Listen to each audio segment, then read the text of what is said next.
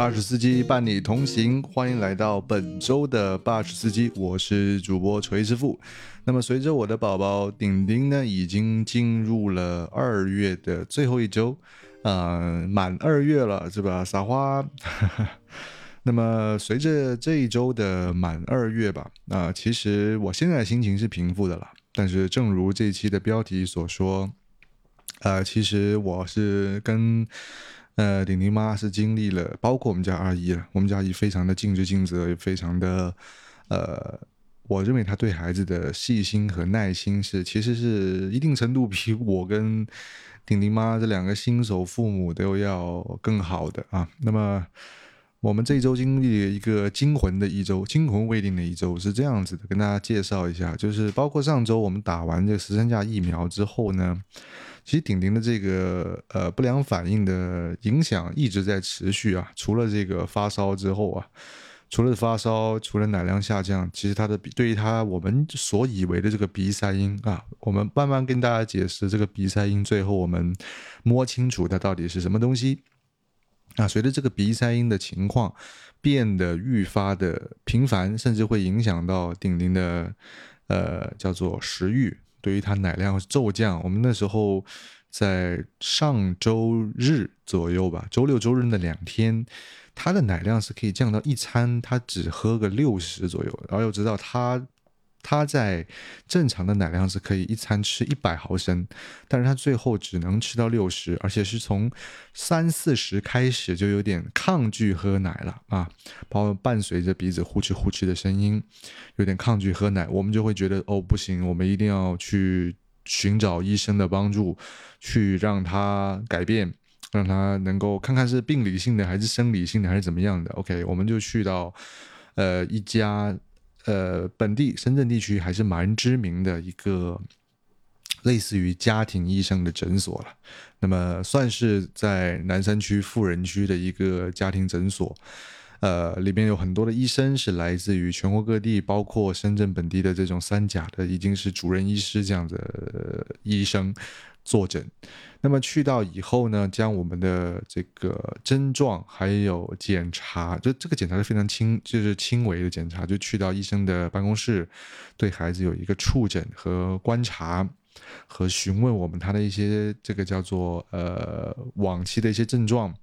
梳理过以后呢，那么这一家诊所的这个医生给到我们一个令人震惊的回复，就是你们家孩子得肺炎了。当时其实。我跟顶顶妈的脑子是嗡的一声，你明白吗？就是 what 孩子其实已经在家里面，我们跟双方的父母都有讲过，跟我们的朋友也讲过，就是说尽量尽可能的少来接触，少来看。那么我我们俩，尤其是顶顶妈的这种呃那呃这细心的照料吧，我觉得他扛掉了非常多外在的这种病毒接触，包括啊这个月这个除了有这个。呃，大暴雨、台风杜苏芮和这个海葵的影响，还有这个最近在孩子们之间非常流行的，开学之后就出现的这个诺如病毒，还有这个叫做呃支原体肺炎，这些我们自认为我们做的防护都算 OK。比如说我们接纳这种快递，我们都会喷酒精。消毒，我们自己在家后来也戴着口罩，跟顶顶接触也戴着口罩。那么个人来说，我觉得顶顶很难接触到引发他肺炎的这样的一个诱因，只有一个可能，就比如说顶顶妈感冒了，然后传染到了顶顶。但是我认为这个量级，当时我们已经被就是已经相信了这样一个诊断啊，但是心中有一丝的疑问，认为嗯为什么会？得肺炎觉得很不可思议，OK，那么医生就开了一个药和一个海盐喷雾给我们。海盐盐水喷雾呢，就是让我们帮顶顶去冲洗鼻子，这个跟以前滴洗是不一样的，冲洗的那个力度非常大。如果有呃患有鼻炎的听众朋友，应该知道有这种自助洗鼻的这个负压式洗鼻器，然后会从一个鼻子里灌水到另外一个鼻子里流出来，这是呃我们成年人洗鼻子的方法。把它换置到婴儿身上，两个月的小朋友身上，可想而知这个难度有多大。我们帮顶顶洗，我真的是顶顶妈是呃为了他的健康，不得不狠下心去摁头把它清洗了两天。那么另外一个药呢，就是最近医治这个儿童呃支原体肺炎的呃可以说是热门药的选项，就是阿奇霉素。那么阿奇霉素这款抗生素呢，是大环内酯类的抗生素，呃，对于这个孩童这个身体上的一些炎症，不仅是肺炎啊，对于孩童身上的一些呃，比如说鼻窦炎呐，呃，呼吸道的支支气管炎、肺炎都有一些的疗效。那么呢，给到我们阿奇霉素，然后去进行一个服用，每天一次，一次只能服用大概一一毫升药量。的粉剂药量的这个这个量，让我们开了五天的料，那，开了五天的量，然后通过我们自己的观察呢，我们是了解到阿奇霉素是一个用三停四的状态，因为它的这个药物的半衰期是有一定的呃六十八个小时才能进入它半衰，药效才能递减。那么前面吃三天就能管它一个礼拜。我们希望就是说新生儿宝宝这个用用用药的量剂量还是。悠着点儿啊，我们自己就从五天药量变成了三天药量。那么，其实，在吃到第三天的时候，呃，其实症状有所谓的缓解，但是对于他食欲的这个影响还是蛮大的。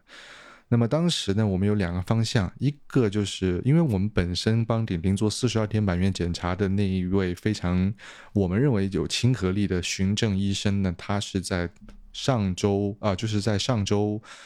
的时候，我们看他的挂号是在本周五才有号，但是在周三的时候，我们认为顶顶其实需要去进行一个复查了。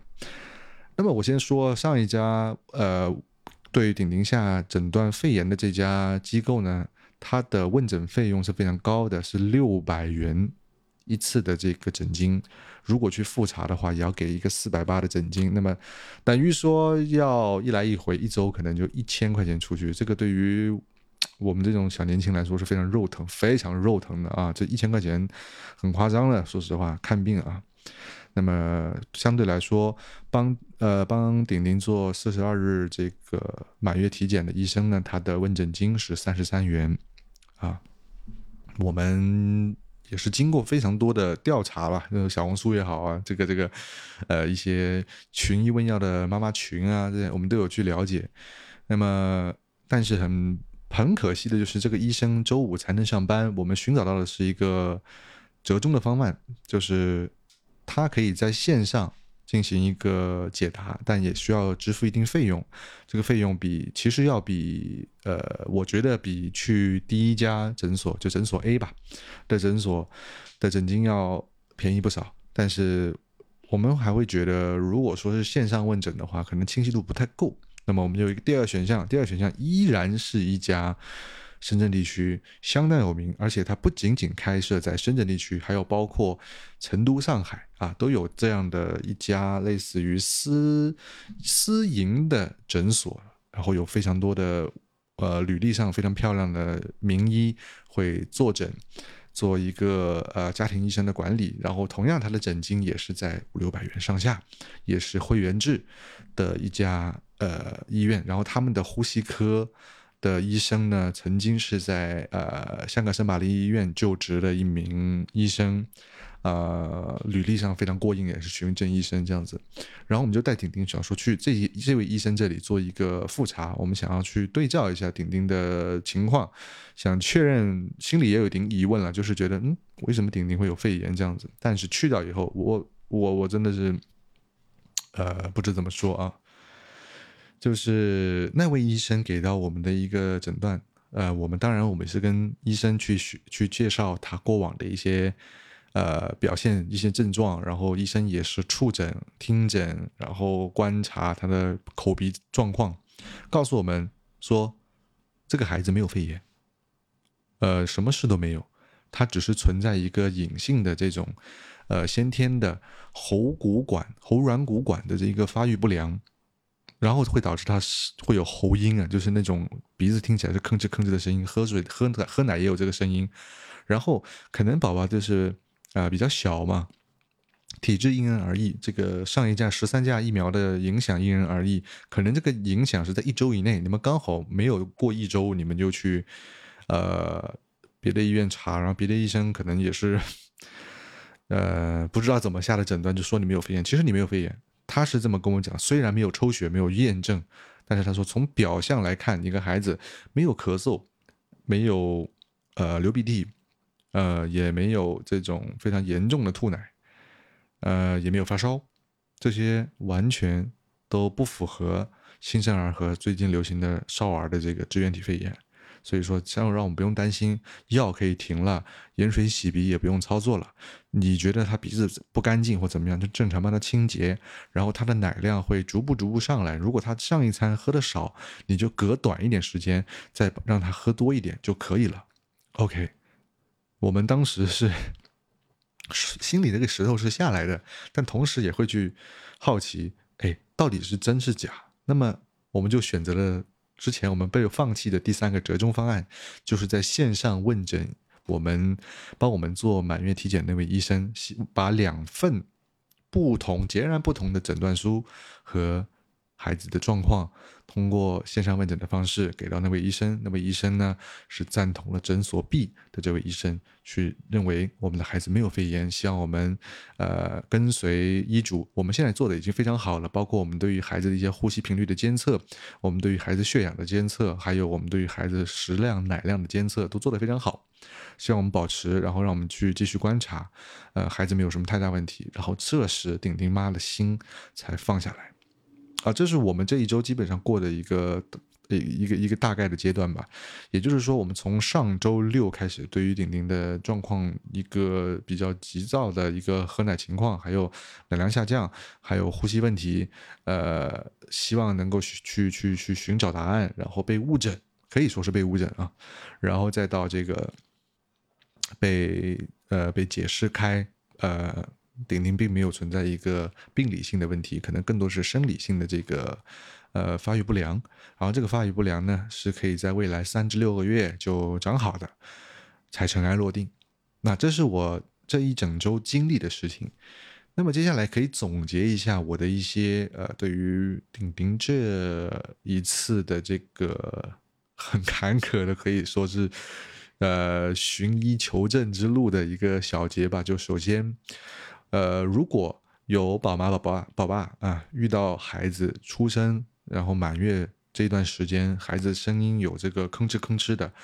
呃的情况的话。呃，首先，其实要做的依然是呃，去清理他的鼻腔，然后不用特别紧张，因为有一定的概率会存在这个在新生儿中出现的喉骨管发育不良。孩子们吧，就是小的时候，并不是说在妈妈身体里面已经长到完全体了，出来只需要长体重、长身高，还有很多东西需要在，呃，我认为是在一岁之前吧，包括囟门嘛，脑袋上那个囟门啊，这些东西都是在。出生之后才在慢慢慢慢慢长大的，则长成完全体的，嗯，所以不用特别担心这一点。然后其实最重要的是新生儿尽量尽量少接触人，这也就是我们那时候选择为什么不摆满月酒的原因。我们不希望接触太多的人啊。现在市面上的这个支原体肺炎，医生给到我们的一个解答说，这是属于一种免疫人体免疫功能的还债。我们三年多都在新冠肺炎的这种防治的阴影下，让我们其实已经主动防御和隔绝了许多的这种季节性的流行性的呃疾病。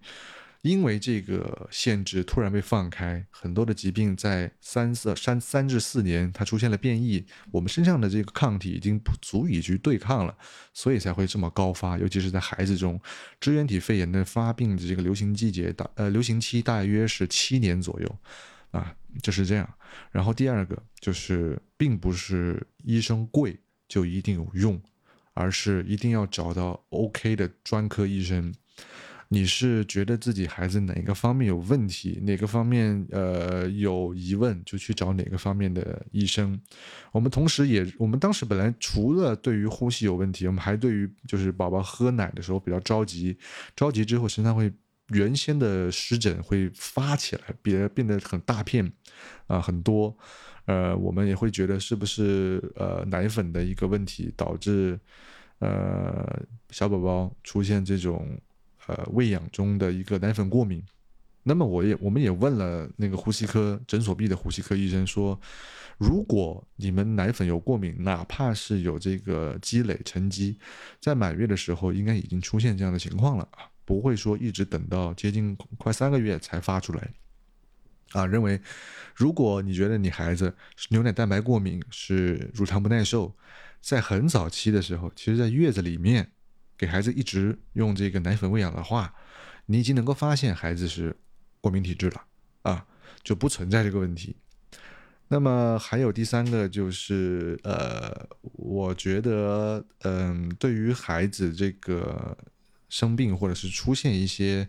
呃，你看似不不太不太不太叫做不太寻常的这种所谓症状的时候呢，呃，首先我觉得妈妈一定是会更着急过爸爸。那爸爸这个时候需要做的就是兜底。除了呃解决方案的兜底，还有就是情绪方面的兜底，一定要去安抚和顺序的去将呃母亲的情绪疏导开。我自认为啊，我这一次呃处理的就要比前面一些跟丁丁妈吵架或者是赌气的时候处理的好得多。我会给到他一些预案，我会引导他，让呃你想要怎么样得到。咱们的一个结果，我们不要去心疼所谓的金钱或者是怎么样，我们要的是一个准确的答案，这样其实能够给我们省下更多的时间和精力和金钱，也让宝宝能够健康成长。那这样的去疏导他的时候，我们慢慢慢慢就可以通过沟通和了解，得到一个比较正确的这个，呃，算是解决方案吧，让我们知道孩子究竟。存在什么样的问题？寻找到正确的医生，得了拿到我们认为最正确的解决方案，呃，我觉得才是最完美的。那么第三个就是在孩子呃二月到三月这段时间呢，如果啊，如果各位的呃小朋友呃会出现一些奶量下降啊，会出现一些呃，比如说感觉上是呼吸道，或者是感觉上是因为胃食道反流引发的一些这个。跟平就是你会觉得跟平常不太一样，有点异样的时候呢，有几个要点可以让大家做一个参考和监测。第一就是先确保孩子的血氧一定是维持在百分之九十九，这个很重要，呃，这是健康的指标，基础指标。第二就是孩子在进入深度睡眠时，我们可以去进行一个每分钟的呼吸次数的的的的一个监测。当孩子如果出现每分钟呼吸次数高于五十次以上，啊，其实就是存在一个呼吸困难，在此时呢，你还要去去观察孩子的这个，比如说，呃，脖子中间，呃，还有锁骨上方，还有两肋，它会有一个呼吸中有一个向下凹的过程。如果他有比较大的这种位移。那就有可能是三号症，三号症就会是比较明显的孩子呼吸存在一些呃小小的问题，这个就就需要紧急去就医了啊，需要带去医给医生看一下。第三个就是监测奶量，我们家顶顶目前的这个奶量，按照正常值来算的话，应该是在七百毫升左右才对。那么现在已经从五百出头来到了六百五十啊，已经来到六百五十，呃。我我会觉得他是在一个稳中有升的状况呃状态，啊，一切都在朝着正常前进。那么这就是过去一周的惊魂之旅吧，非常非常吓人。但是好在就是什么事都没有。对，孩子健康比什么都重要。而且真的是有了孩子之后，你会觉得他的一颦一笑，他的。呃，一点点的反应都会激起你心中很大的波澜，啊，这一点是原本没有做父母的时候还是很很没法去理解，不叫很难理解，很没法去理解了。嗯，感谢大家听我废话这么多，我是小弟锤师傅，这是巴士司机的第七期，那么本周就先这样喽，拜拜。